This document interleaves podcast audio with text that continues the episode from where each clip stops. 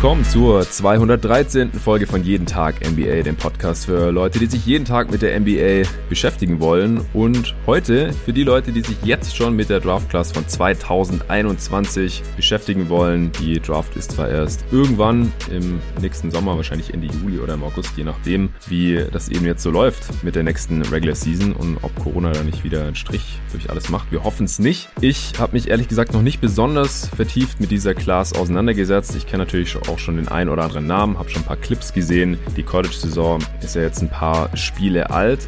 Aber ich habe mir hier heute einen absoluten Draft-Experten reingeholt, mit dem ich jetzt auch gar nicht über die 2020er Draft sprechen konnte dieses Jahr. Das habe ich mit anderen Jungs gemacht, äh, der jetzt auch einige Profile geschrieben hatte bei gotoguys.de für das Draft Power Ranking. Und äh, das ist der Dennis Janssen vom Talking the Gamepod. Hey Dennis. Hallo Jonathan, danke für das Lob. Das ist schon irgendwie eine Art Adelstitel nach einem Jahr Draft Scouting.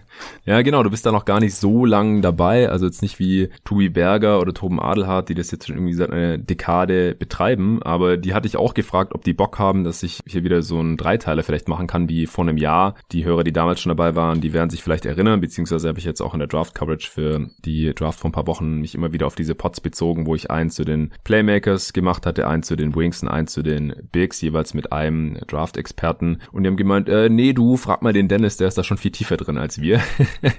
also man muss einfach nur ja hart genug daran arbeiten und da mehr Zeit reinstecken als andere vielleicht auch und dann äh, wird man da auch schnell sehr viel besser und es steckt da sehr viel tiefer drin als die meisten anderen in Deutschland, wahrscheinlich zumindest jetzt zu diesem Zeitpunkt. Ich äh, bin ja auch mit deiner Arbeit vertraut. Du hast ja auch beim Talking the Game Pod immer eigene Pods, die mega lang und detailliert waren zu den verschiedenen Prospects rausgehauen. Also äh, folgt auf jeden Fall dem Talking Game Pod und äh, hört euch das an, wenn euch das gefällt, was Dennis hier heute erzählt. Äh, ich gehe mal davon aus, dass da auch für die 21er Class wieder einiges geplant ist, oder? Ja, definitiv. Ähm, dadurch, dass wir jetzt ja auf gotoguys.de ähm, ja eigentlich den Betrieb äh, einstellen, wie ja. du ja auch bekannt gegeben hast, äh, wird es da eben auch keine Draft-Coverage geben. Und ja, dann verlagere ich meine Arbeit halt komplett auf unsere eigene Website, wo wir dann eben Profile hosten werden. Ich werde sehr wahrscheinlich einen Großteil der Klasse selber covern, mit ein bisschen Hilfe von Tobi Berger. Ähm, vielleicht, wenn ich ihn dazu kriege, Tobi Bühner. Äh, Torben Adelhardt wird da ein bisschen mitwirken und ich habe noch ein paar andere Leute an der Hand, die mir da in der einen oder anderen Art und Weise zur Seite stehen könnten. Muss man mal gucken. Also ich plane jetzt erstmal, dass ich einen Löwenanteil davon übernehme, tatsächlich von der Draftklasse. Ähm, ja, mit Tobi Berger bin ich im Hintergrund sehr viel am Plan und am Machen und äh, er steht mir da beratend zur Seite. Er wird äh, ja ein paar Profile, so, so wie es seine Zeit eben erlaubt, äh, dazu beitragen. Äh, da freue ich mich auch sehr drüber. Und ja, dann wird es dieses Jahr eben dort das erste Mal die Draft-Coverage geben. Ja, das klingt auch super. Es klingt auch vor allem nach einem All-Star-Line-Up, dass du da um dich scharen konntest. Äh, allen voran natürlich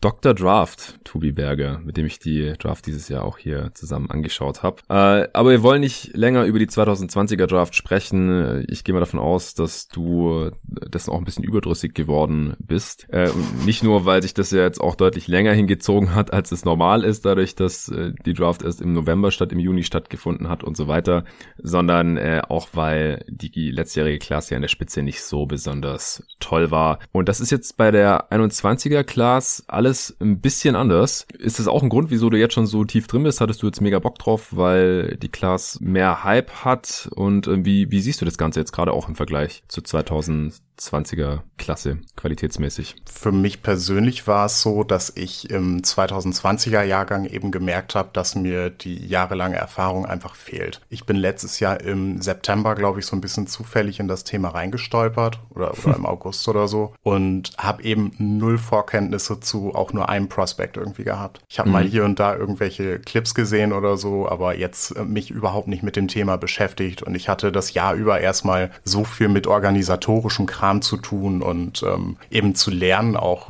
wie du scoutest, wie du Berichte schreibst. Und da ist so viel Zeit bei draufgegangen, dass ich hinten raus eben gemerkt habe, dass ich gar nicht die Masse an Prospects eben äh, covern konnte, wie andere, die eben auch schon Vorerfahrung haben und äh, eben ihren, ihren Kram schon beisammen haben. Und deswegen mhm. habe ich jetzt halt irgendwann 2021 den Cut gemacht, habe für mich gesagt, okay, bis hierhin reicht's jetzt auch mit unserer Coverage irgendwie und mit dem, was ich weiß. Da muss ich jetzt irgendwie Schluss machen, um jetzt einen Anschluss zu finden an den nächsten Jahrgang und habe jetzt, glaube ich, seit März eben sehr viel Highschool-Tape geguckt, sehr viel EYBL. Da wurden wir eben mit einem Synergy-Glitch gesegnet. Der wurde ja auch schon von Tobi, glaube ich, hier erwähnt mhm. oder von Torben. Mhm. Da habe ich halt wie ein Verrückter zwei Wochen lang eben Tape runtergeladen und habe, glaube ich, jetzt, weiß ich nicht, zwei Terabyte äh, Highschool-Tape oder so und, und, EYBL und so ein Kram. Äh, gesehen habe ich das nicht alles, weil irgendwann äh, ist, ist es einfach zu viel, weil äh, Highschool-Basketball ist teilweise echt anstrengend. Äh, ja, Respekt dafür, dass du dir äh, Highschool Basketball-Tape reinziehst. Ich schaue mir da manchmal Highlights an, weil äh, ich das immer witzig finde, wenn halt irgendwelche NBA-Prospects da so Kopf größer sind als andere, als alle anderen und viel athletischer. Da, da kommen halt schöne Highlights bei rum, aber viel mehr gebe ich mir da ehrlich gesagt auch nicht. Und äh, dieser Glitch war, war das so ein Zwei-Wochen-Fenster, wo man sich da alles runterladen konnte, oder was? Ja, wir wussten halt nicht, wie lange das anhält. Ich stand im Kontakt mit ein paar Leuten, die das halt äh, in den letzten Jahren auch schon mal erlebt haben und die sagten mir halt so einstimmig, ja, also du hast maximal eine Woche bis zwei Wochen Zeit, das jetzt zu nutzen. ich habe in der Zeit halt Screenshots gesammelt, äh, Stats abgetippt wie ein Blöder und fast Tag und Nacht irgendwie Sachen runtergeladen und mich dann eben mit dem Jahrgang auch sehr auseinandergesetzt. Wer sind eigentlich die Spieler, von, dem, von denen ich jetzt Tape brauche und in welchem Kontext? Weil Highschool-Spiele war da jetzt auch nicht viel. Also die Highschool-Spiele, die habe ich fast alle von YouTube irgendwie äh, geladen. Scouting-mäßig, das ist eine wahre Goldgrube, wenn du weißt, wie du was findest. Auf jeden Fall sehr spannend. Und so kam es halt zustande, dass ich dann halt gesagt habe, okay, ich will jetzt zumindest irgendwie die Consensus Top 20 Guys oder so jetzt im Vorfeld schon mal viel gesehen haben. Äh, Kate Cunningham zum Beispiel habe ich letztes Jahr im Zuge des Precious Achua Scouting eben schon gesehen bei Montverde und war eigentlich gleich angefixt. Den habe ich mir halt auch das ganze Jahr über so nebenbei noch eben reingezogen, weil ja, es war schon als Abwechslung mal ganz nett, mhm. das eben zu sehen. Und äh, ja, ich glaube, ich habe ab März ungefähr eigentlich so ein bisschen zweigleisig gefahren mit den Jahrgängen und musste immer ein bisschen aufpassen, dass ich da so die, die Arbeit nicht so super vermische. und, und eben so ähm, bei der 20, 2020er Coverage so den, den Kopf auch eben genau in dem Thema habe und nicht schon einen Jahrgang weiterspringe irgendwie. Es ist teilweise, wenn du dich eben sehr äh, tief mit diesem Thema beschäftigst, dann wieder umzuswitchen auf den Jahrgang davor, ist ein bisschen schwierig tatsächlich. Ja, das glaube ich. Also Kate Cunningham, der ist mir sogar auch letztes Jahr, als ich mich auf die Draft 2019 vorbereitet habe, schon untergekommen. Da habe ich halt auf YouTube mhm. irgendwelche äh, Clips und Tapes und Prospect-Analysen durchsucht und dann äh, habe ich gesehen, ah ja, Kate Cunningham kann ich auch mal reingucken, habe gar nicht gecheckt, dass der erst irgendwie in der Draft-Class zwei Jahre später drin ist zuerst. Also dann habe ich halt gesehen, okay, der ist noch richtig jung und das äh, ist jetzt gerade nicht so relevant und dann habe ich mich wieder auf die Prospects für 2019 konzentriert. Also da gibt's schon länger äh, ein bisschen Hype. Ist, er ist ja auch gerade eigentlich der Consensus First Pick jetzt für die 21er Draft, oder? Oder gibt's Leute, die das anders sehen? Äh, niemanden, der bei Verstand ist, klingt fies, aber ich, ich würde schon sagen, dass Kate eigentlich durch die Bank weg der potenzielle Nummer 1 Pick ist oder, oder eben so gesehen wird. Ähm, es gibt immer so ein paar Leute, die eben ausreißen wollen aus der Masse, wo zum Beispiel jetzt Jalen Green bei dem G-League Ignite Team äh, gesigned hat quasi. Da wurde er ja als äh, Nummer 1 Spieler dieses Jahr betitelt. Ähm, ja, ist eben so eine Medienmaschinerie, die da so ein bisschen bedient werden will. Sehr wahrscheinlich, weil mhm. äh, zu diesem Zeitpunkt waren Evan Mobley und Kate Cunningham einfach eigentlich überall höher gerankt als er, aber gut. Ja,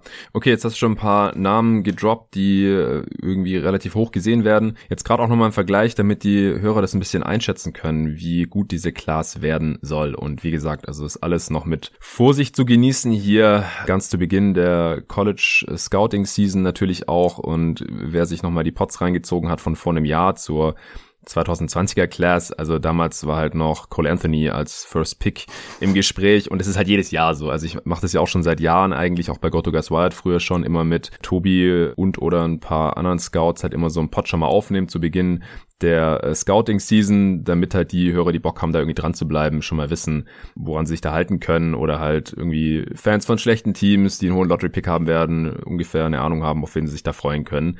Und es verändert sich jedes Jahr noch irgendwas da oben. Also es ist relativ selten, dass halt der Consensus First Pick von vor der College-Saison dann auch tatsächlich der First Pick in der NBA-Draft ist oder oft gibt's halt zwei, drei Kandidaten, da setzt sich dann vielleicht noch einer durch und einer fällt eher ab. Also vor ein paar Jahren weiß ich auch noch, noch, da war so die Frage Bernd Simmons oder Scarle Bissier. Ja, der eine wurde dann an eins gepickt und der andere irgendwo Ende der ersten Runde.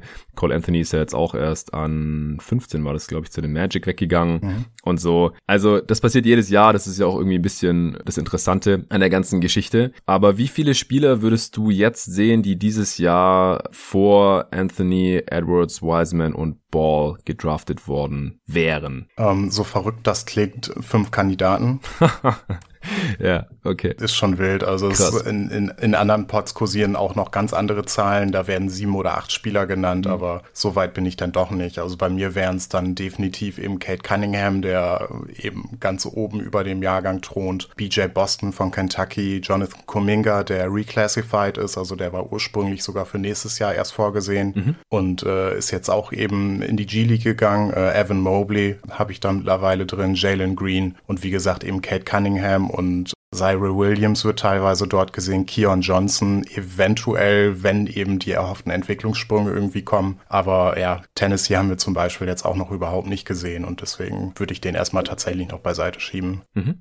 Okay, dann haben wir ja einiges vor. Ich gehe mal davon aus, dass es ein Zweiteiler werden wird die Wings, da hast du mir jetzt die meisten Namen geschickt. Deswegen würde ich sagen, wir fassen vielleicht die Playmaker und die Bigs dann in einem Part zusammen und die Wings in einem anderen, wenn es für dich okay ist. Ja, alles klar. Dann äh, machen wir es vielleicht spannend und sprechen über die Wings.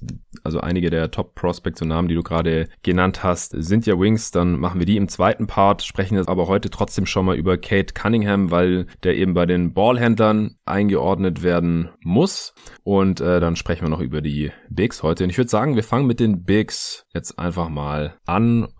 Äh, wer ist der erste, über den du da sprechen möchtest? Das ist Evan Mobley von USC. Ähm, sieben Fuß groß, 7'4 Wingspan. Puh. Leider nur 215 Pfund. Hm. Also erinnert äh, physisch irgendwie tatsächlich so ein bisschen an Alexei Pokuschewski. Mhm. Ist sehr groß und ja, dünn eben auch noch. Ähm, da müssen auch noch größere Sprünge irgendwie kommen. Also ich habe ähm, jetzt für mich tatsächlich defensiv bin ich gerade bei so einem Comp zu Jaron Jackson Jr. vielleicht sogar, wenn Mobley das das Jahr über bestätigen kann. Okay. Okay. Und der hat halt 30 Pfund mehr als Mobley auf den Rippen gehabt. Und Boah. ich weiß halt nicht, ob Mobley seine Beweglichkeit auch so halten kann mit 30 Pfund mehr. Ähm, Tendenz geht eher zu Nein. Und deswegen ähm, ja, wird der Comp auch schon wieder so ein bisschen hinfällig. Aber ja, Mobley ist äh, extrem interessant. Ähm, er hat bei Rancho Christian gespielt, zusammen mit seinem Bruder, mit Isaiah Mobley, ähm, was extrem unfair war, weil die beiden sind halt mindestens 6'11 groß, können dribbeln, passen, werfen. Und äh, ja, Evan Mobley ist, äh, ist ziemlich explosiv tatsächlich dabei auch noch. Äh, ist tatsächlich eher ein Wing in dem Körper eines Bigs mhm. äh, oder mit, äh, mit Big Größe. Ähm, durfte an der Highschool auch sehr viel mit dem Ball in den Händen machen, ähm, sehr viel äh, Pick and Rolls laufen, in Transition den Ball bringen. Er hat halt auch so ein bisschen Live-Dribble-Passing, was er jetzt auch an, am College schon gezeigt hat. Da ähm, hat Montana hat ihn zum Beispiel in der zweiten Halbzeit in dem Spiel angefangen zu doppeln. Da hat er dann aus dem Double-Team rausgedribbelt und äh, ja, so ein Cross-Court äh, Live-Dribble-Pass irgendwie gespielt, genau in die Shooting-Pocket vom Shooter. Das ist schon extrem spannend. Und mhm. ähm, ja, bei jemandem mit dem Touch, also er hat jetzt aktuell tatsächlich so der, der Wurf, der geht eher so bis in die Midrange. Ähm, Dreier zeigt er jetzt noch nicht wirklich, aber so die Indikatoren, die sind einfach da und und ich mache mir da keine großen Sorgen, dass da mittelfristig auch eben noch ein Wurf dazu kommt. Er hat jetzt gerade eben, ähm, ist vom Stil her eher so ein äh, High-Post-Hub, also kann da eben als Passer agieren, eben in so einer, in Anführungsstrichen, Bam Adebayo-Rolle und dann, ähm, ja, eben Handoffs antäuschen, zum Korb ziehen. Äh, man hat jetzt auch schon ein paar Szenen gesehen, wo er tatsächlich aus dem Dribbling irgendwie sich da äh, Würfe oder Abschlüsse am Ring erarbeitet. Das sehe ich auf dem nächsten Level allerdings überhaupt nicht, weil da fehlt ihm einfach die Physis für. Mhm auch wenn die Länge da ist, aber ist ein ganz interessanter Passer, ähm, bringt eben die Größe mit und hat allgemein irgendwie ein sehr, sehr nettes Skillset und man hat eben gar nicht den Eindruck, dass er sich zu sehr in seinen eher Skill-Abschlüssen verliert, sondern wirklich da auch gute Entscheidungen trifft. Ähm, man hat bei James Wiseman ja immer das Problem gehabt, dass er äh, ja dann doch eher zu, zu so komischen Abschlüssen, irgendwelchen Fadeaway-Würfen äh, tendiert und so. Und bei Mobley ist es schon, schon passiger. Also er versucht schon irgendwie mit seiner Länge am Ring zu finishen oder dann halt ähm, in bestimmten Mismatches dann aus der Midrange zu agieren, wenn die Situation das zulässt. Das, das gefällt mir so als Komplementärskill irgendwie offensiv schon, schon deutlich besser. Besser. Und defensiv war ich jetzt überrascht, weil USC Mobley eigentlich eins zu eins so einsetzt, gerade wie Onyeka Okongwu letztes Jahr, mhm. der eben durch Coverage-Versatilität äh, glänzen konnte und Mobley eben auch jetzt gerade bei der Größe eben ähm, hoch im Pick and Roll verteidigen darf, äh, sehr aggressiv hatchen darf teilweise, denn eben recovern muss, ähm, denn eben in der nächsten Possession auf einmal Drop spielt und, und das eben schon ziemlich gut macht. Da sind jetzt gerade auch nach zwei, drei Spielen immer noch so Freshman-Mistakes äh, dabei, wo er einfach absolut falsch steht und durch einen Slip irgendwie überrascht wird oder so, aber die Ansätze, die sind schon extrem interessant. Und dass er jetzt auch schon ähm, einige Possessions hatte, wo er eben vor kleineren Spielern geblieb, äh, geblieben ist, äh, Wings verteidigen konnte, so ein bisschen schon super interessant. Äh, hat extrem gute Hände auch, äh, einen ganz, ganz netten Touch, äh, ist im Pick and Roll halt durch seine Short, äh, Short Roll Passing Ability super interessant mhm. und ist eben bei der, bei der Länge auch ein sehr interessanter Lob Threat, eben auch weil er recht explosiv ist. Wenn das defensiv eben bestätigen kann, dass er da auch Coverage versatil ist, physisch sind wir uns einig, dass er sich da echt, echt verbessern muss, weil ja, man, man hat es jetzt auch gegen unterklassige Gegner gesehen, wenn er da wirklich einen physischen Spieler im Post verteidigen muss, dann ist das schon, schon viel. So, er kann mit seiner Länge viel machen, aber er, er verliert da schon eine Menge Platz und wird wird äh, einfach easy zum Korb geschoben irgendwie. Das muss sich noch irgendwie bessern. Mhm. Okay, also ich fasse mal ein bisschen zusammen. Äh, ist ziemlich lang, 7 Foot, 7 4 Wingspan, aber halt auch ziemlich dünn. Du hast vorhin Poco als Vergleich angeführt, wo ich, wobei ich glaube, dass der sogar noch ein paar Pfund äh, leichter war jetzt, oder? Als 215 Pfund, also ist aus dem Kopf, aber mhm. der ist ja wirklich schon extrem dünn und er kann alles so ein bisschen oder hat schon angedeutet, äh, wie wie dominant ist er denn jetzt so am College gewesen? Beziehungsweise äh, ist es jetzt eher so Schweizer Taschenmesser mäßig die Skill-Ausprägung, dass er halt alles ein bisschen kann? Oder hat er, hat er jetzt auch schon einen klaren NBA-Skill gezeigt, wo du dir relativ sicher bist, dass er das auch auf dem nächsten Level bringen kann? Weil das ist ja immer so ein bisschen die Frage, ob jemand zum Star werden kann. Ist er in irgendwelchen Bereichen dominant? Weil diese Schweizer Taschenmesser-Spieler in Anführungsstrichen, da hatten wir jetzt in der letzten Draft auch ein paar, mhm. wenn die halt nicht so richtig gut können, wie ich zum Beispiel bei Danny Afdi da so ein bisschen die Befürchtung habe, dann äh, ist es halt eher ein Komplementärspieler. Es gab jetzt auch schon Diskussionen, die ich auf Twitter so ein bisschen mitbekommen habe. Ist das jetzt ein Top-3-Kandidat oder nicht? Dann hat der Erd Cosmos auf Twitter, äh, hat jetzt, habe ich heute einen Tweet gesehen, den du auch geliked hattest, dass er gesagt hat, dass er halt eher das verkörpert, was sich die Leute von Wiseman erhofft haben, aber er hat ja gar nicht den Körper von Wiseman. Also wie würdest du ihn da so einordnen und wo hast du ihn dann auch aktuell auf deinem Board? Ähm, ja, der Vergleich mit Wiseman, das ist tatsächlich eher dieser Skill-Aspekt, den man Wiseman so ein bisschen zuspricht. Äh, das sind aber eher Sachen, die er macht und nicht zwingen kann, wobei Mobley da eben doch ein bisschen, bisschen besser ausgebildet ist, ein besseres Decision-Making hat in seinen Abschlüssen und eben defensiv. Das, was Mobley defensiv macht, ist das, was man Wiseman jetzt eben zuspricht, obwohl das eventuell auch so gar nicht unbedingt da ist. Und offensiv, ähm, ja, das ist äh, schwierig schwierig. Da sehe ich jetzt keinen Go-To-Skill oder irgendwas, was ihn als Big jetzt Richtung ähm, Franchise-Player oder so schieben würde. Mhm. Da ist er tatsächlich eher Komplementärspieler, aber so dieses komplette Paket gefällt mir einfach, ähm, auch wenn es eben äh, sehr viel ähm, von allem irgendwie ist, aber nicht so richtig ausgeprägt gut. Aber äh, ja, ich denke, dass er mit seiner, mit seiner Länge und mit dem Skillset offensiv auf jeden Fall sau interessant ist und äh, eventuell einen von diesen diesen Sachen wirklich gut genug machen kann, um da offensiv auch eine, eine große Rolle einzunehmen. Aber ja, gerade physisch wird das eben auf dem nächsten Level extrem schwierig, sofern es nicht gerade gegen Mismatches oder so geht, weil aktuell kann er wahrscheinlich von langen Wings verteidigt werden und vom Korb weggehalten werden. Und dann sehe ich nicht, wie er sich selber einen Wurf kreieren soll oder so. Also das äh, wird wahrscheinlich eher nicht passieren. Mhm. Okay, und wo hast du ihn jetzt gerade so auf deinem Board? Oder hinter wem? Ich habe ihn jetzt gerade so auf ja, vier oder fünf geschoben. Mhm.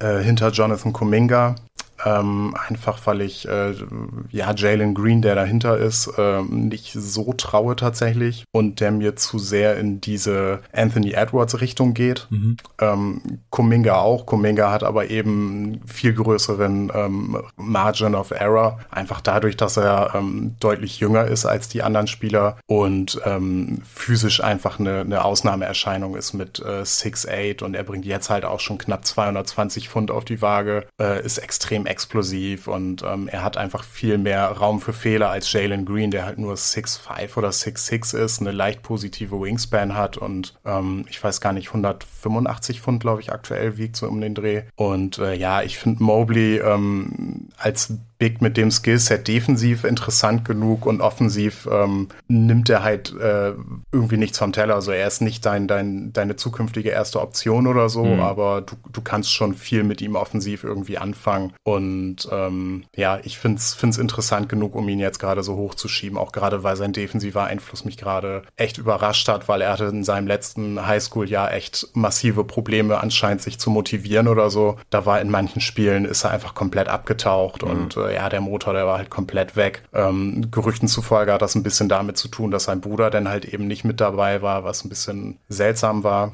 Aber gut, ähm, Mobley ist halt auch schon jetzt über Jahre irgendwie so der Nummer 1 Spieler im Jahrgang oder wurde eben als dieser gehandelt, mhm. hat immer sehr viel Aufmerksamkeit bekommen und wir sehen das bei jungen Spielern, die eben ja ohne große Mühe da in der Highschool eben dominieren können, dann doch eher schon mal, dass die gerade defensiv eben abschalten, auch wenn das nichts ist, was man sehen möchte, aber es ist jetzt eben auch nicht ganz ungewöhnlich. Ja, und der Bruder von Evan Mobley ist der älter und war noch nicht mehr da in der Highschool oder was? Äh, nee, genau, der ist letztes Jahr dann eben ähm, zu USC gegangen. Äh, der Vater ist da im Coaching-Staff, witzigerweise. Schon vorher oder jetzt in, im, im Zuge äh, dessen?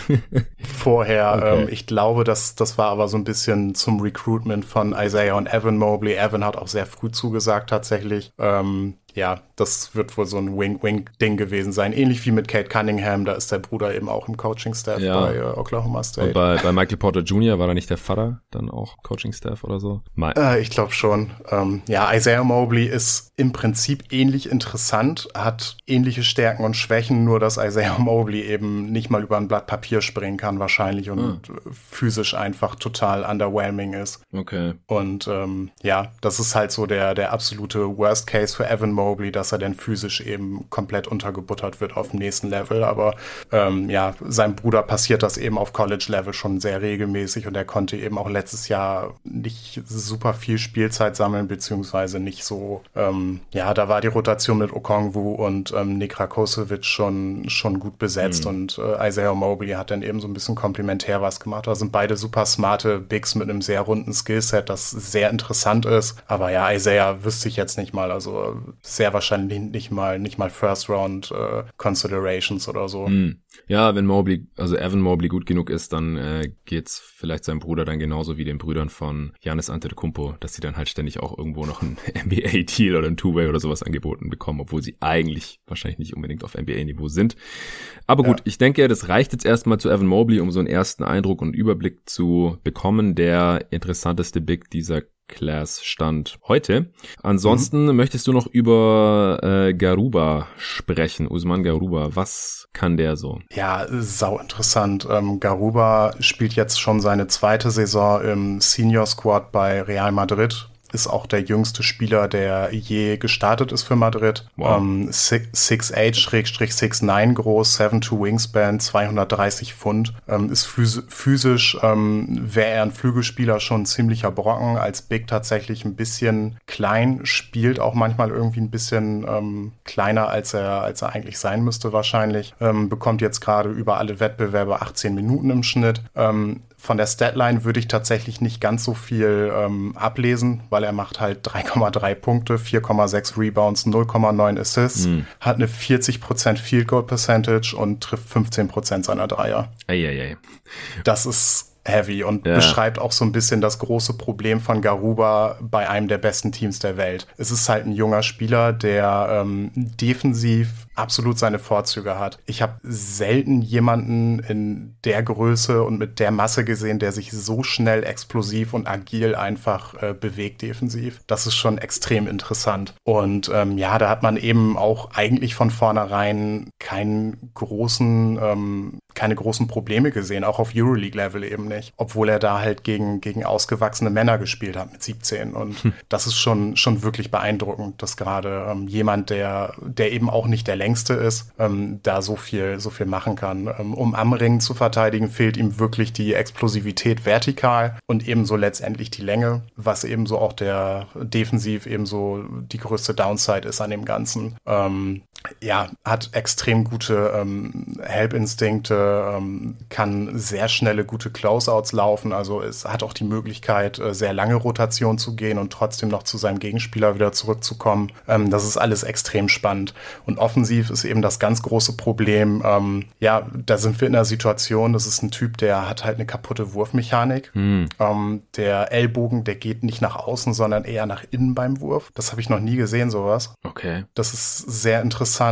Ähm, hat jetzt äh, besonders diese Saison echt Probleme beim Finishing. Finishing äh, trifft, glaube ich, nur ein bisschen mehr als 50 Prozent am Ring. Hat aber eben am Junior-Level ähm, im Post eine hervorragende Fußarbeit gezeigt, einen ähm, zumindest guten bis passabel bis guten Touch und eben extrem spannende Passing-Flashes in Short-Roll-Situationen und ähm, ja, einfach auch verarbeitet Situationen sehr schnell, ist äh, sehr gedankenschnell in allem, was er macht, defensiv wie offensiv. Ähm, das große Problem ist eben, dass er offensiv kein NBA-Skill hat, sehr wahrscheinlich. Und mhm. ja, seine Usage bei Madrid ist jetzt durchgehend im Senior-Team bei unter 15 Prozent. Mhm. Und das wahrscheinlich auch nur, weil er gerade halt permanent in der Ecke geparkt wird und Dreier werfen darf, wenn er dann halt offen äh, freistehen gelassen wird. Ähm, das große Problem daran ist, dass er aktuell eben keinen offensiven Skill entwickeln wird, weil er wird halt, er ist kein Teil der Offense so richtig. Mhm. Und ähm, er hält sich halt komplett im Team, in, indem er eben defensiv ein absoluter, ähm,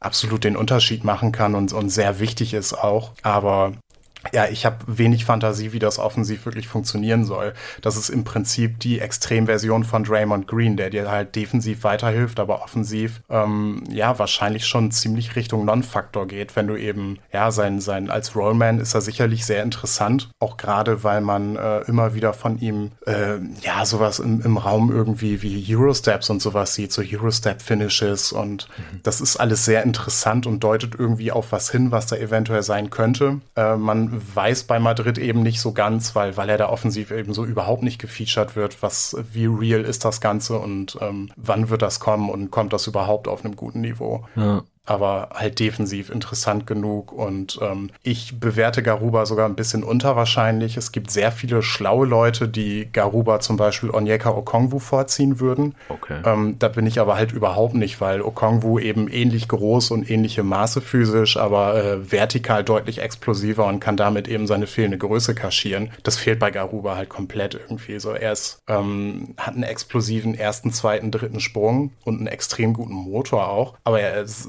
sein, sein Maximum Reach ist einfach nicht hoch genug, um irgendwie Würfe zu äh, beeinflussen, habe ich das Gefühl. Also das ist so eine ganz komische Mischung aus, er, er ist zwar irgendwie explosiv in seinen Aktionen, aber ähm, wahrscheinlich nicht einflussreich genug damit. Und das ist problematisch tatsächlich. Ja, also nach dem, was du jetzt mir erzählt hast, bin ich da jetzt auch nicht so äh, super gehypt auf ihn. Also klingt für mich halt irgendwie nach einem Rollenspieler. Ich weiß jetzt nicht so genau, wo die Star-Upside herkommen soll. Also gerade wenn die Wurfmechanik halt total kaputt ist, dann muss man halt hoffen, dass man einen Wurf irgendwie neu bauen kann. Und für die mhm. Hörer, die äh, unseren gemeinsamen Pod vor einem Jahr nicht gehört haben, das waren die Wurfdoktor-Spielchen mit dir als Wurfdoktor, denn äh, das ist halt auch so eine kleine Passion von dir, dass du dir halt Wurfmechaniken ganz genau anschaust. Und da haben wir einen ganzen Pod drüber aufgenommen, worauf man da achten muss, äh, vielleicht auch wenn man seinen eigenen Wurf verbessern möchte, aber halt auch wenn man Spieler scoutet, äh, was da Problemstellen sein können, wie sieht der perfekte Wurf aus und so weiter. Also wenn ihr den Pod noch nicht gehört habt, dann sucht nach dem Titel Wurfdoktor-Spielchen, der kam ziemlich genau vor einem Jahr heraus. Mhm. Ähm, ja, also wo, wo hast du denn jetzt gerade aktuell gerankt? Also für mich sieht so aus, als ob man in erster Linie halt irgendwie hofft, dass da noch Upside vorhanden ist, weil er halt erst 18 ist und trotzdem schon bei den Pros mitspielt und dass er in einer anderen Rolle vielleicht noch mehr zeigen könnte, oder? Ja, ich habe ihn jetzt ähm, ja an 14 gerankt aktuell. Mhm mit Tendenz wahrscheinlich nach unten, weil ja, wie interessant ist dieses Skillset? Ich weiß ja. es nicht. Ich, ich hinterfrage das gerade so ein bisschen, weil es gibt, wie gesagt, einen Haufen Leute, deren Meinung ich wirklich vertraue, die ihn in der Top 10 sehen und die sehen da entweder irgendwas, was ich nicht sehe oder eben andersrum. Ich bin mir da noch nicht ganz sicher. Ähm, ich habe jetzt auch schon ein langes Profil über ihn geschrieben und hatte bis vor ein paar Wochen halt, ähm, ich glaube, fast alle Senior-Spiele von ihm gesehen für Madrid. Ähm, ich weiß es nicht. Also vielleicht werten die auch sein ähm, Youth-Level-Tape äh, eben noch deutlich höher. dass er da eben offensiv eine größere Rolle hatte, dass er eben auch nicht so, so richtig toll gemacht hat. Er ist halt auch, wenn er, wenn er eben mehr Usage übernimmt, extrem Turnover-lastig. Hm. Und das ist eben auch so ein Ding, ähm, auch im Jugendlevel, weiß ich nicht. Ähm, ist er da dann Topscorer gewesen so seines Teams? Mm, müsste ich jetzt lügen. Ich glaube schon für Spanien, ja. Okay. Na gut, dann schauen wir mal, was er jetzt noch zeigen kann bis äh, zur Draft. Aber ansonsten sieht es ja dann nach keiner so tollen Big Man Class aus. Also Mobley sehe ich halt schon, wieso man ihn jetzt in der Top 5 sehen kann. Aber Garuba, also wie gesagt, aktuell sieht es eher nach einem Rollenspieler aus. Mhm. Äh, du hattest jetzt noch zwei weitere Namen, die du bei den Bigs zumindest mal noch erwähnt haben wolltest, bevor wir dann zu den Playmakern kommen. Genau, ein International, ähm, Ibo Baji von Barcelona B, der wird äh, ziemlich viel NBA-Bass bekommen, allein wegen seinen Measurements und ähm, weil er sich sehr gut bewegen kann. Ähm, ist halt körperlich eine echte Ausnahmeerscheinung. Ist 7'1 groß, hat eine 7'8 bis 7'9 Wingspan. Wow. und er hat 230 Pfund Bewegung bewegt sich ganz gut und ähm, ja, scheint eben auch keine, keine Steinhände zu haben, auch defensiv generell irgendwie ein ganz gutes Gefühl und ist alleine mit den, mit den, ähm, ja, mit den Maßen schon extrem interessant für viele Teams, sehr wahrscheinlich. Und äh, der andere wäre eben Dayron Sharp von USC, ähm, letztes Jahr auch in Montverde gespielt mit Cunningham und Scotty Barnes zum Beispiel. Ähm, 6'10, 6'11 groß, ähm, hat auch eine deutlich positive Wingspan, ich glaube 7'2 waren es. Ähm, ist halt so ein smarter Do-it-all-Big Man, der, der halt äh, ja, werfen kann, der, der ein sehr smarter Passer ist auch. Also das, die, die diesjährige Montverde-Klasse allgemein war da sehr, sehr begabt und ähm, ja, sah defensiv auch interessant aus. Das ist eben so ein kleiner, ähm, ja, weiß nicht, irgendwo in den 20ern vielleicht so ein Flyer, den man, den man gehen kann. Ist, äh, finde ich, sehr interessant und ähm, hat jetzt auch in den ersten Spielen schon Spaß gemacht bei USC. Mhm. Okay, also dann kann man den mit äh, Mobley zusammen scouten, im Prinzip. Da spart man sich dann ein bisschen Zeit. Äh, äh, UNC, ah, also North Carolina. Ah, ich habe ne? USC verstanden. Okay, ja gut. dann hat sich das erledigt. Äh, kurz noch um die Wingspan von Budgie einordnen zu können. Rudy Gobert hat auch eine 7 foot 9 Wingspan und das ist auf jeden Fall einer ja. der längeren der NBA gerade und das hilft ihm ja auch unglaublich dabei, eben auf diesem Defensive Player of the Year Niveau zu agieren als Rim Protector.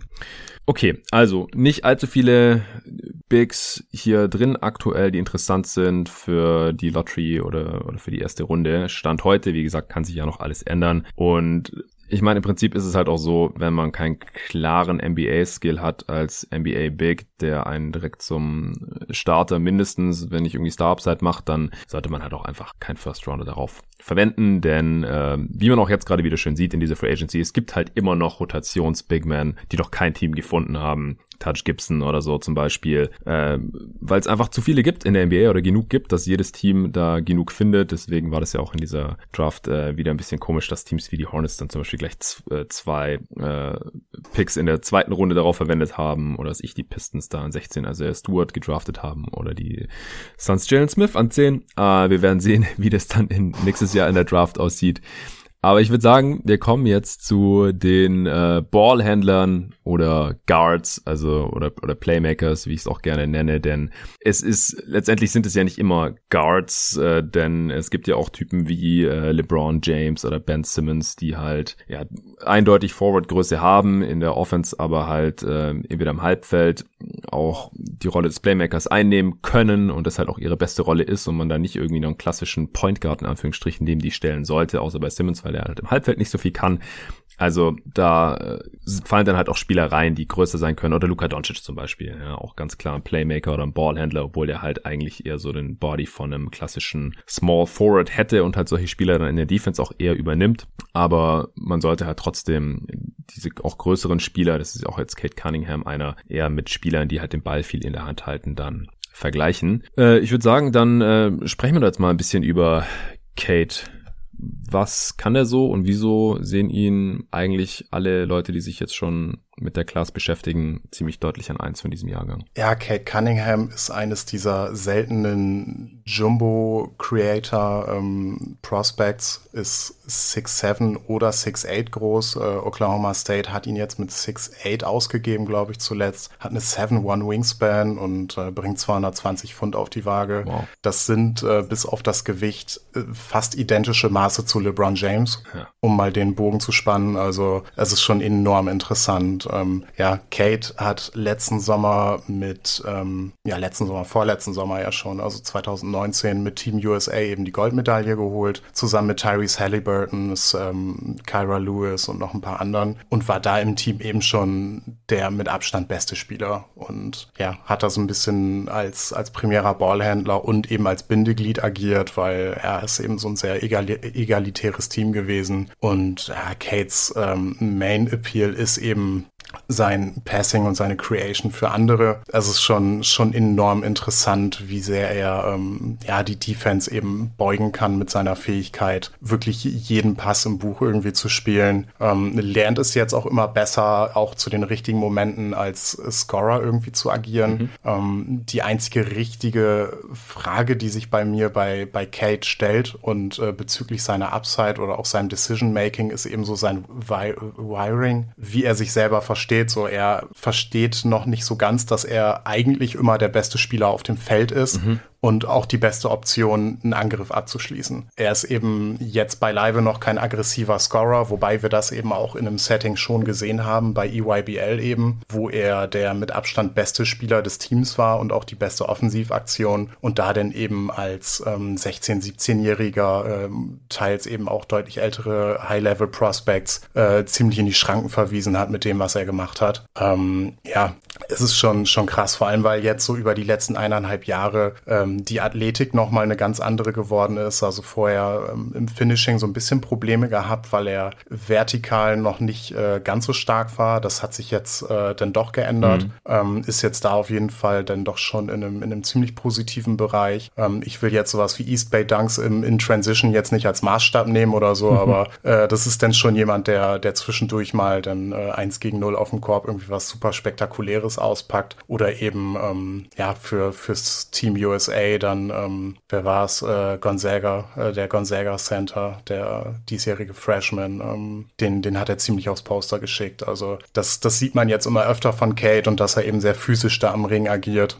Und eben was jetzt noch gekommen ist ist sein Wurf. Ähm, das Volumen ist immer noch nicht wirklich hoch aber er hat jetzt eben gezeigt dass er recht effizient seinen Wurf treffen kann und sich einen Wurf erarbeiten kann und damit eben das Ganze so ein bisschen ähm, zusammenfügt, was er an ähm, Playmaker-Upside irgendwie hat. Ähm, weil das alles noch nicht genug ist, ist er eben auch noch ein extrem guter Team-Defender, äh, nutzt da eben auch sein äh, Basketball-Brain, um, um eben gegnerische ähm, Angriffe schon, schon sehr gut zu lesen und im richtigen Moment in Passing-Lanes zu wildern oder eben mittlerweile auch als Rim-Protector zu agieren. Ich hab's, ähm, ich glaube, das zweite College-Spiel muss das jetzt gewesen sein, da hat er zeitweise eben als Big gespielt, sogar in der Drop-Coverage und hat die fast perfekt ausgeführt. Ähm, so vom, vom Verständnis her, wann er was machen muss, um den Drive zu verhindern und so. Das war schon sehr beeindruckend, einfach auch so diese Vielseitigkeit. Und da hat er eben mit seiner Körpergröße, der Athletik, die er mittlerweile mitbringt, der Wingspan, echt ein äh, super Paket, um da ähm, potenziell eben so ein, so ein Two-Way-Star zu sein, eventuell sogar. Ähm, Tobi hatte jetzt schon den Einwurf, dass Kate ihm eben am Ball nicht so gut gefallen hat. Hm.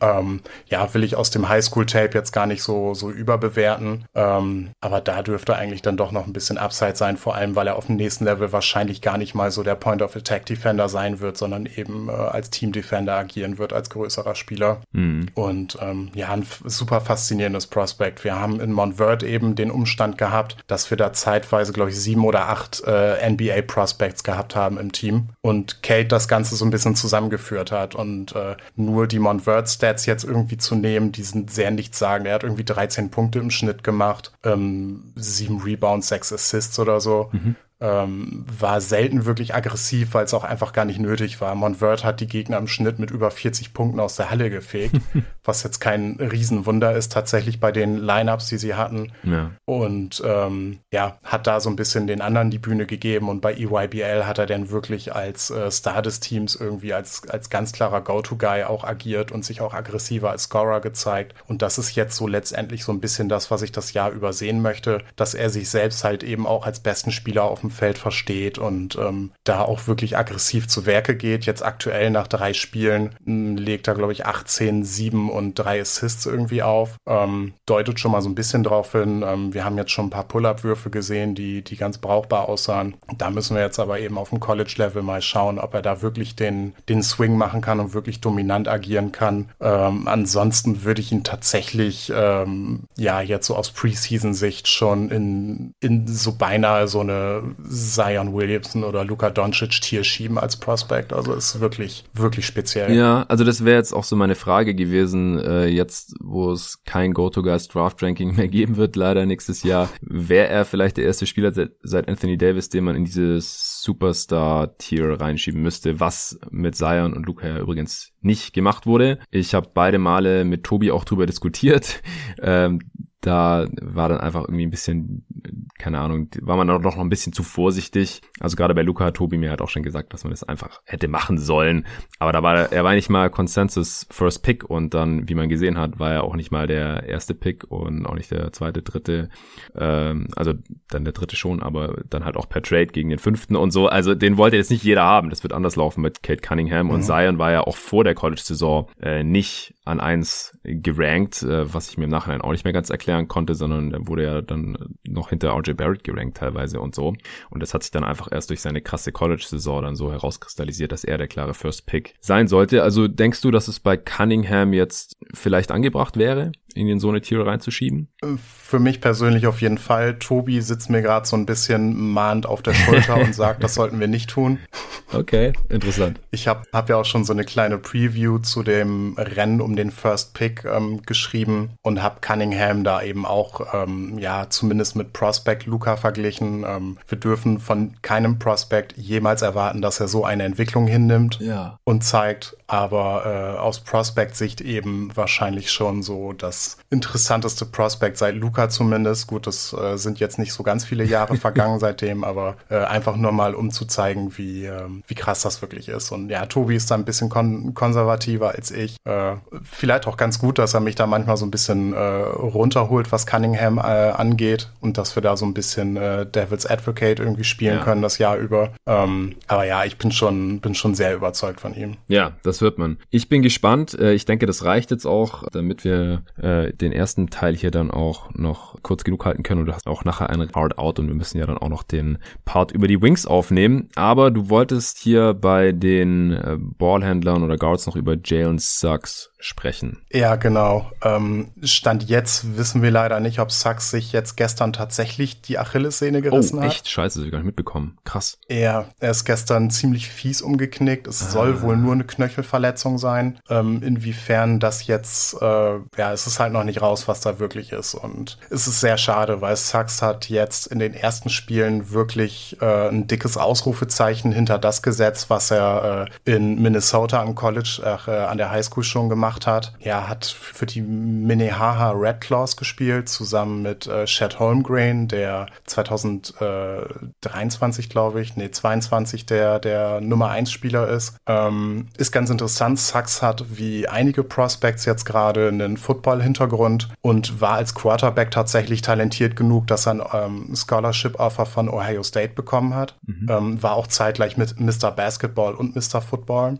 Also ja, Krass. ein sehr starker äh, Two-Sport-Athlet. Ähm, was eben noch so ein Fakt ist, äh, der mich glauben lässt, dass da eventuell noch größere Entwicklungssprünge drin sind, ja. weil er sich bisher halt eben nicht nur auf Basketball konzentriert ja. hat. Und ähm, ja, das ist jetzt so der Pfad, den er eingeschlagen hat und deshalb eben mehr Zeit da investiert, äh, investieren wird und da eventuell sogar noch größere Sprünge drin sind. Ähm, Sachs war auch eben Mitglied des äh, USA U19-Teams 2019, äh, Six for Groß groß, leider nur eine 6'5 Wingspan, hm. was auf dem Feld aber wirklich nicht auffällt. Er ist ein sehr äh, bissiger Verteidiger, ähm, darf bei Gonzaga auch sehr viel roam und, und gamblen und eben, ähm, ja, hat da eben auch die Struktur hinter sich, äh, die das ermöglicht. Ähm, bringt fast 200 Pfund auf die Waage, ist extrem kräftig und ähm, ich hätte ihn vor dem Jahr tatsächlich eher in so ein Combo Guard, äh, so, so, ein Combo, so eine Combo Guard Schiene geschoben. Er hat jetzt aber in den ersten Spielen schon mal gezeigt, wie krass ähm, seine Manipulation bei Pässen ist. Ähm, das ist auch wieder so eine Quarterback-Sache, ähm, wie viel er eigentlich mit, ähm, mit No-Look-Pässen und sowas arbeitet. Das ist schon enorm und ähm,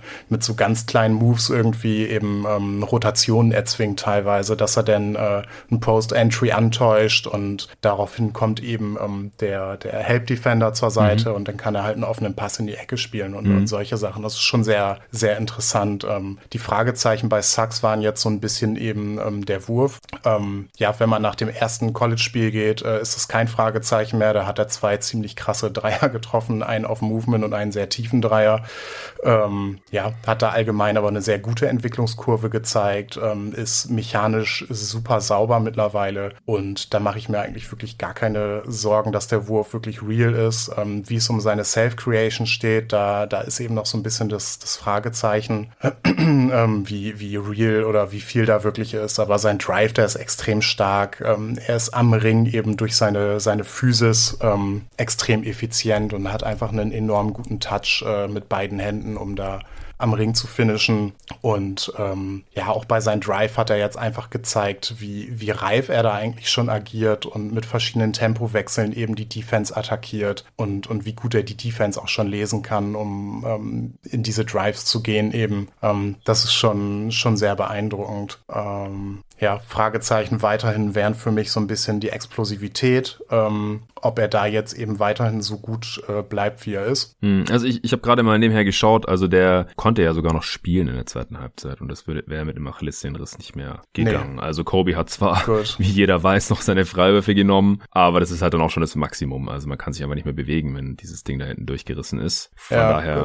kann es nicht so super schlimm gewesen sein. Ähm, wir hoffen natürlich, dass er da gar keine bleibenden Schäden hat hat, aber scheint einfach nur mies umgeknickt zu sein. Ja, das ist gut. Ja, auf das jeden ist wirklich Fall. sehr gut. Ich ja. habe es gar nicht mehr mitgekriegt gestern. Ähm, ja, wie gesagt, defensiv super interessant und äh, eindrucksvoll bislang. Ähm, da müssen wir im Laufe der Saison noch schauen, wo es hingeht. Sucks habe ich jetzt bei mir auf dem Board an sechs in einem Tier mit, ähm, ja, wobei das wahrscheinlich ein bisschen, bisschen hochgegriffen ist mit Jalen Green und Evan Mobley, Brandon Boston und Kuminga, aber eben zum Ende von dem Tier. Mhm. Aber schon als Top 10 Pick bislang. Okay. Ja, klingt auch auf jeden Fall sehr, sehr interessant. Jalen Sachs von Gonzaga 6465 Guard. Äh, jetzt willst du noch ganz kurz drei Spieler ansprechen hier bei den Ballhändlern und Guards. Äh, Keon Johnson hast du auch schon ein paar Mal erwähnt. Jaden Springer und Caleb Love. Ja, Caleb Love ist bei mir jetzt ein bisschen hinten runtergefallen. Ähm, ist weiterhin ein interessanter Name, aber ähm, ja, der UNC-Kontext wird oder sie, es sieht bislang so aus, als ob es ihm ähnlich schaden wird wie Cole Anthony, weil es einfach, ja, Roy Williams kriegt es weiterhin nicht hin, irgendwie das Feld vernünftig zu spacen und mhm. ähm, ja, das erschwert die Drives halt enorm und ähm, ja, er ist ein extrem spannender äh, Pull-Up-Shooter und ähm, zeigt sich bisher auch sehr aggressiv im Drive mit, ähm, mit einem ganz soliden Playmaking für andere, aber ja, da muss ich jetzt auch noch mehr sehen tatsächlich, dass ich ihn da jetzt gerade noch mit ähm, in Consideration packe. Ähm, Keon Johnson finde ich insofern interessant. Es gibt einen Artikel von Ross Homan, das ist äh, bei The Stepien so der Highschool-Guru, der bei ihm eben eine sauspannende Entwicklungskurve sieht. Also Keon Johnson ist ein Athlet vom Schlage äh, Zach Levine. Hui so auf dem Niveau, es ist schon, schon wirklich abgefahren, ähm, bei dem sich jetzt gerade so die Basketball-Skills sehr rasant irgendwie entwickeln und wo man wirklich von den Summer Tournaments zu den Winter Tournaments, äh, Tournaments ähm, enorme Fortschritte beobachten konnte, laut äh, Ross. Und das schiebt ihn so ein bisschen ähm, eben nach oben für mich, weil es halt super interessant ist. Johnson ist eben anders als Levine, ähm, sau engagiert in der Defense, hat dann einen enormen Motor. Sehr gut. Ähm, ja, bei seinem Highschool-Tape habe ich tatsächlich nur zwei, äh, zwei Spiele gesehen. Ähm, AAU war auch ganz schwer. Da hatte ich irgendwie ein Spiel erwischt, wo jemand irgendwie seine Handykamera gefüllt auf die Seitenlinie gelegt hat und es war halt unmöglich, da irgendwas zu sehen. und ähm, ja, in, in ähm, Tennessee für seine Highschool, das war eben auch so der Fakt, dass er zeitweise so der, der physischste Spieler auf dem Feld war und irgendwie big gespielt hat und eben ja deutlich athletischer und schneller war als alle anderen und ständig irgendwelche Monster-Dunks da ausgepackt hat. Da war halt wirklich wenig rein zu interpretieren, außer seine ähm, Shot-Creation-Flashes, die er dann da ausgepackt hat. Mhm. Aber ja, ist eben so ein Kandidat, wo sich jetzt gerade die physische Entwicklung und die Entwicklung als Basketballer so ein bisschen vereinen und was extrem spannend wird in Tennessee eben äh, zu beobachten. Mit dem anderen Kandidaten, mit Jaden Springer zusammen, der stand jetzt wahrscheinlich der beste Point-of-Attack-Defender äh, der Klasse ist. Mhm. Ist einer der einzigen Spieler, die Kate Cunningham irgendwie ähm, ja auch nur annähernd einschränken konnten, so das Jahr über. Äh, extrem kräftig, äh, geht auch eher Richtung Combo Guard irgendwie, hat einen sehr starken Drive und ähm, ja, wird auch für Tennessee spielen. Also das ist, ähm, Tennessee ist al alleine ähm, physisch gesehen schon ähm, ein absolutes Must-Watch mit dem, äh, mit dem Roster, das sie haben. Also da wird es einige sehenswerte Plays geben. Ja, interessant. Ähm, äh, Jaden Springer hat Vicini jetzt zum Beispiel nur an 38 gerade gerankt. Echt? Ja, ja. Äh, habe ich jetzt gerade gesehen. Ich musste ein bisschen runterscrollen, bis ich ihn gefunden habe. Äh, wo hast du den jetzt gerade so gerankt? Also klar, bei so eher Rollenspieler-Dudes, also gerade zu diesem Zeitpunkt, da kann es ja noch sehr stark auseinandergehen. Ja, habe ich jetzt Preseason an 12 gepackt vor Caleb Love. Wow. Gerade. Den hat Vicini auch an 12, Caleb Love. okay. Äh, und Keon Johnson, wo hattest du den? Äh, Keon habe ich mir jetzt ähm, an 10 gepackt aktuell. Alles klar. Und Sachs, hattest du das gesagt? Mm, eher an 6. Ah ja, genau, stimmt. Okay, cool. Dann äh, war's das zu den Playmakern, oder? Ja, genau. alles klar, dann hätten wir den ersten Part der Vorstellung der Draftklasse 2021 jetzt mit den Bigs und äh, Ballhändlern oder Guards abgeschlossen. Und im nächsten Part geht es dann um die Wings. Einige Namen hast du jetzt hier auch schon hier und da angesprochen. BJ Boston, Jalen Green, Jonathan Kuminga, Zaire Williams, Scotty Barnes und noch ein paar weitere Name Drops dann. Das hört ihr dann in der nächsten Folge. Vielen Dank dir, Dennis, dass du hier heute die Class schon mal vorgestellt hast. Wie gesagt, äh, checkt auf jeden Fall Talking the Game aus. Das ist ein Podcast, die covern alles Mögliche, was mit Basketball zu tun hat, aber eben unter anderem auch äh, Draft, Scouting und das übernimmt dort eben der Dennis und jetzt eben auch vermehrt in Schriftform mit der Hilfe von, den, von der ehemaligen GoToGuys.de Draft äh, Scouting Redaktion in der kommenden Scouting Season jetzt oder in der aktuellen Scouting Season und folgt dem guten Mann auf jeden Fall auch auf Twitter. Dort äh, heißt du zwar Scouting the Game, aber dein Twitter-Handle ist Dennis-TTG. Alles klar, ganz easy. At Dennis-TTG Talking the Game. Ja, vielen Dank dafür. Ihr habt auch gehört, heute gab es keinen Sponsor. Ich habe jetzt auch keine Steady-Shoutouts gemacht. Das hatte ich schon in der letzten Folge gemacht äh, zum Westbrook gegen John Wall Trade. Aber wenn ihr diesen Podcast finanziell unterstützen wollt, dass es solche Sachen auch noch in Zukunft geben kann, dann könnt ihr das natürlich immer noch jederzeit tun unter steadyhq.com slash jeden Tag NBA. Den Link gibt es wie immer auch in der Beschreibung von diesem Podcast. Vielen Dank dafür und bis zum nächsten Mal.